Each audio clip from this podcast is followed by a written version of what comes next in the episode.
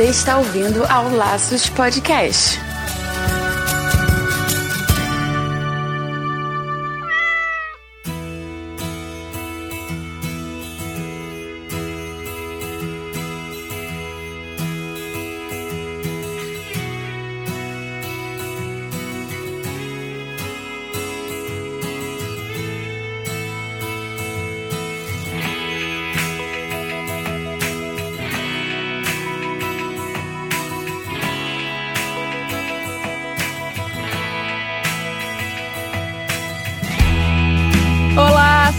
Todos bem-vindos ao Laços Dicas número 13. E aqui é o Andy Bitar. E eu sou Marina Arinelli. E aqui no Laços que vamos discutir tudo sobre o seu animal. É isso aí, Marina. A gente teve agora outubro rosa, né? Um assunto que foi muito assuntado no outubro rosa. E a gente tem que lembrar que isso vale também para os animais. Pois é, Wendy. Outubro rosa passou, mas esse é um assunto que tem que ser falado o ano inteiro. Sempre, sempre, sempre. Porque a gente esquece que isso acontece também também cão e gato e a gente tem que ficar de olho nisso. Por isso que no Laços Dicas de hoje a gente vai falar sobre o câncer de mama em animais. Quais os sintomas, como prevenir, quais os tratamentos. A gente vai responder todas essas perguntas nesse episódio do Laços. Então fica ligado com a gente. E Wendy, antes da gente começar esse bate-papo, vamos fazer um convite aqui pro pessoal? Se você tá gostando do nosso conteúdo, quer nos acompanhar, curta a nossa página lá no Facebook, no facebook.com/laçosvet e recomende o nosso podcast podcast no iTunes e no SoundCloud. E nos ajude a divulgar ainda mais o Laços. Ah, Marina, gostei dessa ideia de fazer convite. Já vou fazer o meu também. Acesse o laçospodcast.com.br. Lá tem todos os nossos episódios. Eles estão especificados por assunto. Daí fica mais fácil de você clicar naquilo que te interessa. E também eu não posso deixar de convidar vocês para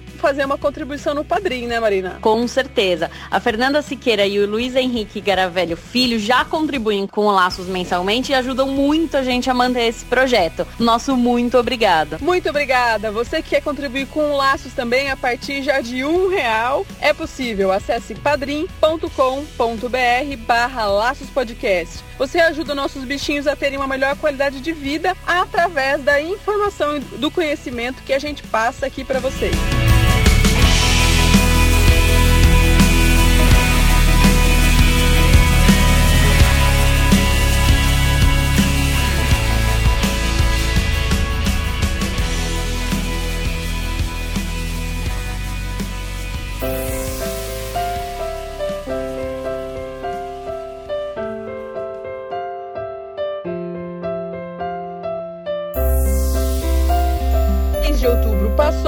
Assunto continua sendo sempre e para sempre muito importante. Outubro Rosa é um mês de prevenção ao câncer de mama. Na gente, nos humanos, o incentivo é que as mulheres façam um exame, uma lembrança, né, para que a gente se mantenha atenta a esse cuidado. Mas e nos animais? Eles também precisam dessa atenção?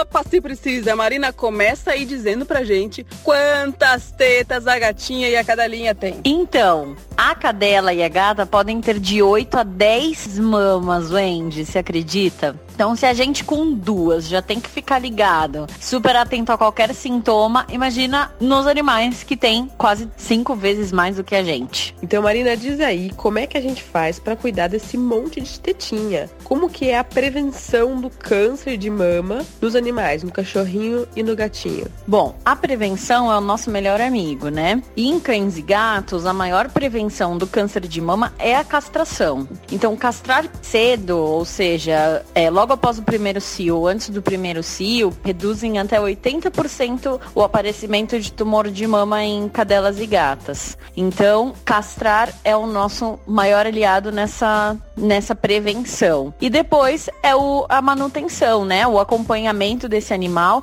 Assim como a mulher que tem o, o toque, né, das mamas, a gente também tem que fazer o toque na maminha das cadelas e das gatinhas. Então, qualquer vermelhidão de pele ou qualquer nódulozinho calorzinho, ou incômodo, ou né, aumento de volume ali na mama, deve se procurar o veterinário, ainda mais se ela não for castrada. Se achar alguma bolinha ou perceber que a tetinha tá um pouquinho mais rígida, alguma qualquer suspeita, o ideal é correr assim já pro veterinário, ou é uma coisa que dá para esperar um pouquinho. Eu pergunto assim só porque eu sei que você vai responder e eu quero deixar bem claro aqui pro povo, entendeu? Ainda bem que você já sabe a resposta, né?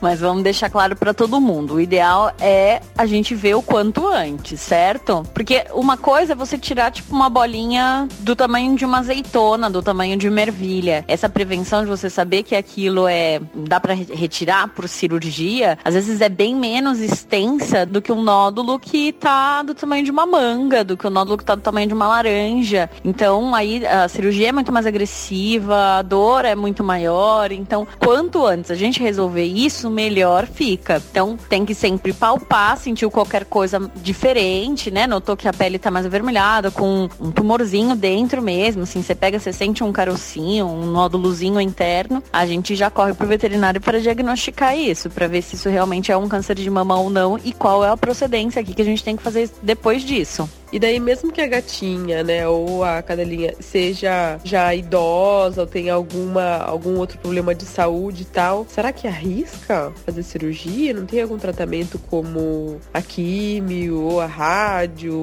É bastante, os, os tratamentos são bastante semelhantes com os tratamentos de humano? Então, normalmente a decisão é cirúrgica, né? Mas a gente toma essa decisão baseada no, no diagnóstico desse, desse tumor, né? Então existem alguns exames que a gente pode fazer antes para ver que tipo de câncer que é. E se ele for maligno, a gente decide pela retirada total das mamas, né? Aí a gente tira a cadeia inteira, então cinco mamas de uma vez só. E se ele for benigno, a gente pode ser um pouco mais conservador. Agora, radioterapia a gente quase não usa e quimioterapia é utilizado sim, mas normalmente para tumores mais agressivos, a fim de evitar que ele se espalhe pelo corpo. Então ele não é um tratamento a ponto de diminuir aquele aquele câncer que já está na mama. O cirúrgico, no caso de mama, é o mais indicado mesmo. Lógico, lembrando de novo que existem algumas exceções, né? Com alguns tipos de tumores que não se indica remoção cirúrgica. Mas aí, normalmente, esses que não indicam remoção cirúrgica também têm baixa resposta à quimioterapia. E essa questão da idade, ela é hiper discutida, né? Só que isso não é uma restrição se você fizer tudo certo. Então, se você fizer a preparação correta, não tem problema nenhum. Esses últimos tempos eu operei uma cadelinha que estava com tumor de mama de 16 anos. E ela tem uma, uma, uma, qualidade de vida imensa. Lógico que assim, são exames de sangue feito antes, radiografia de tórax, ultrassom, às vezes ecocardiograma. A gente se prepara muito bem para esse momento cirúrgico para evitar qualquer complicação. Agora é um animal super debilitado que não tem condições de anestesiar e realmente a gente não faz. Mas é muito de indivíduo para indivíduo, então não dá para colocar na cabeça cabeça como a idade um único restritivo. Porque eu já ouvi muita gente falar, ah, é velhinha, não quis operar com 10 anos e o bicho chega com 15 com um tumor do tamanho de uma manga pendurado na tetinha e é super desconfortável, é doloroso, porque se você ficar com o negócio pendurado, né, carregando para cima e para baixo é bem desagradável. Então acho que não dá para colocar isso só como uma restrição. É, não dá para ficar postergando esse tipo de coisa. Tem uh, quantas vezes, quantos casos a gente já viu de cachorro que você fala, ah, nosso próprio cachorrinho, você fala, ih, desse ano não passa. Mesmo que a gente não fale isso em voz alta e tal, a gente às vezes até sente, né? Fala, ah, não sei não, não tá muito bem. E o cachorro fica mais 4, 5 anos com a gente, tipo, uhul, nada está acontecendo e ele tá, na verdade, com a saúde péssima. Mas ele não sabe, então ele vai vivendo. então, realmente, tem que cuidar, né? O animal não tem a autopiedade que a gente tem. Então, a gente se vê doente, a gente põe isso na cabeça e daí a gente vai ficando doente e vai embora mesmo, né? Tipo, ladeira abaixo, né? E o cachorro não tem isso. Já vi cachorro com a garganta aberta, de, por causa de briga ou alguma coisa, e o cachorro feliz, abrindo o rabo. Ah, eu quero comer. Tipo, dá pra ver a comida passando na garganta dele, você dá comida pra ele, né? Mas ele tá feliz, ele não sabe o que está acontecendo com ele.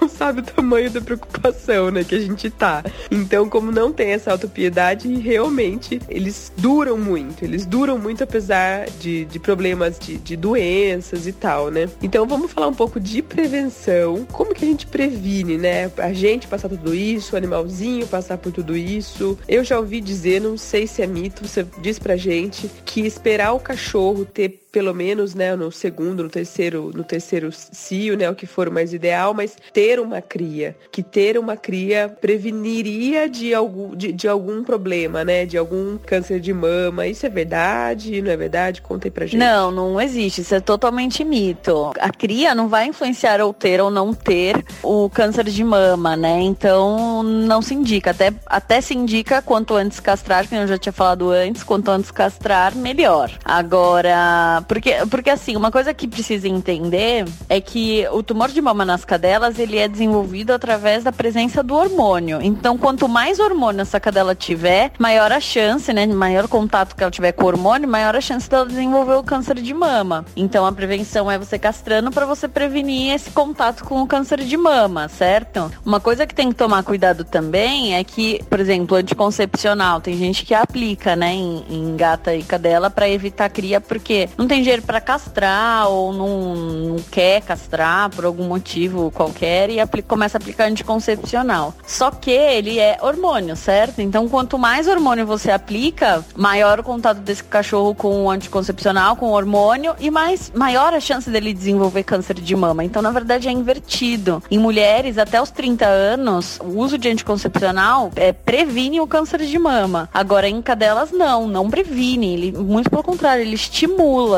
Então, a gente tem que ter muito cuidado nesse, nesse sentido mesmo. A gente tem essa tendência, né, natural de, em algumas situações, né, algumas coisas que acontecem com nossos animais, a gente comparar como se fosse com a gente, como se tivesse acontecido com a gente. Mas a fisiologia do animal é bastante diferente da nossa, né? Então, na grande maioria dos casos, não tem nada a ver. Bem falado, Andy. Tem vezes que não é nada a ver. Então a gente precisa cuidar dos bichos direitinho, levar no veterinário, que ele sim que é capaz de poder diagnosticar e decidir o melhor tratamento para o seu bichinho, para aumentar o tempo dele aqui com a gente, certo? Então, de olho nas mamas, pessoal, é lembrar que outubro rosa é só uma lembrança, mas o assunto é atemporal. A gente tem que ficar de olho sempre, sempre, sempre.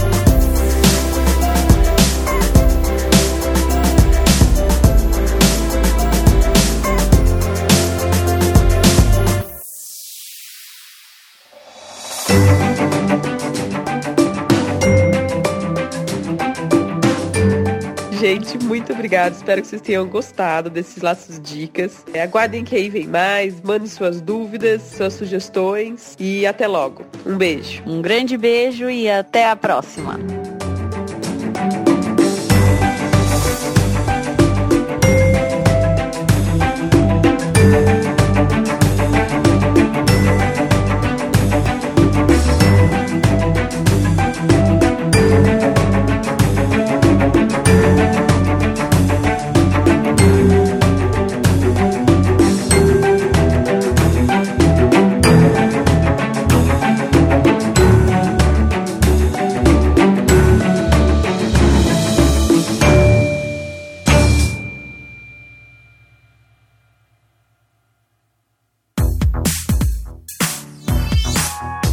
Podcast foi editado pela Isso Aí Design. Tudo isso é forma com função. É design estratégico. É isso aí.